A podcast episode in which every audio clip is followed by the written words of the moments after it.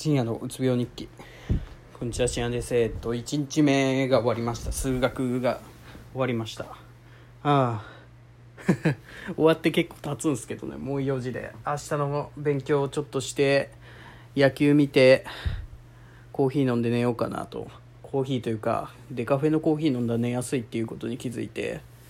昨日飲んだら結構早く寝れたんですよね。なんか緊張もせず。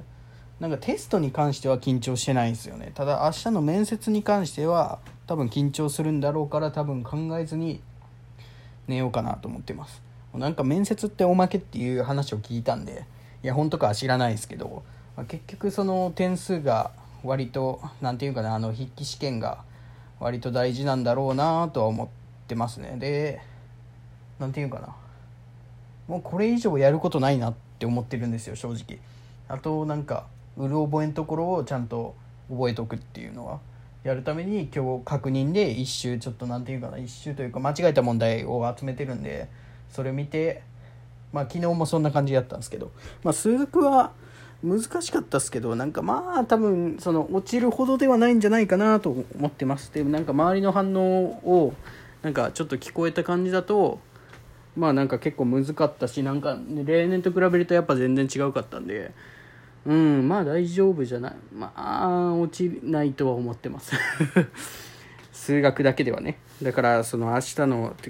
ちゃんと体調整えていくっていうのだけですね。であと面接はまあどうにかこうにかしてやりたいと思います。で一番嫌なのが あの金曜日に研究室行かないといけなくて。でワンチャンその教授今教えてもらえる教授が面接官によってボコボコにされる説があるんですよね。でなんかその推薦の子たちはその面接練習とか行ってその推薦の時はやってな面接官やらなかったらしいんでなんか面接練習とかやったらしくてなんかやってたのを見てたんですけど僕は一向に呼ばれなくてそれが。あれないんかなと思ってなんかって考えると逆にその面接官にそ先生がおるって考えるという方がまああれかなと思って。だからそこが怖いんすよね。で金曜日入っとるっていうのがねまたその面倒くさいなと思って行きたくなかったんですよ。あの久しぶりにもう何て言うかな目覚ましかけずに寝てやろうと思ってたのに酒飲んで。それができないっていうのはまあ辛いんですけどまあ明日あと1日昼過ぎぐらいまで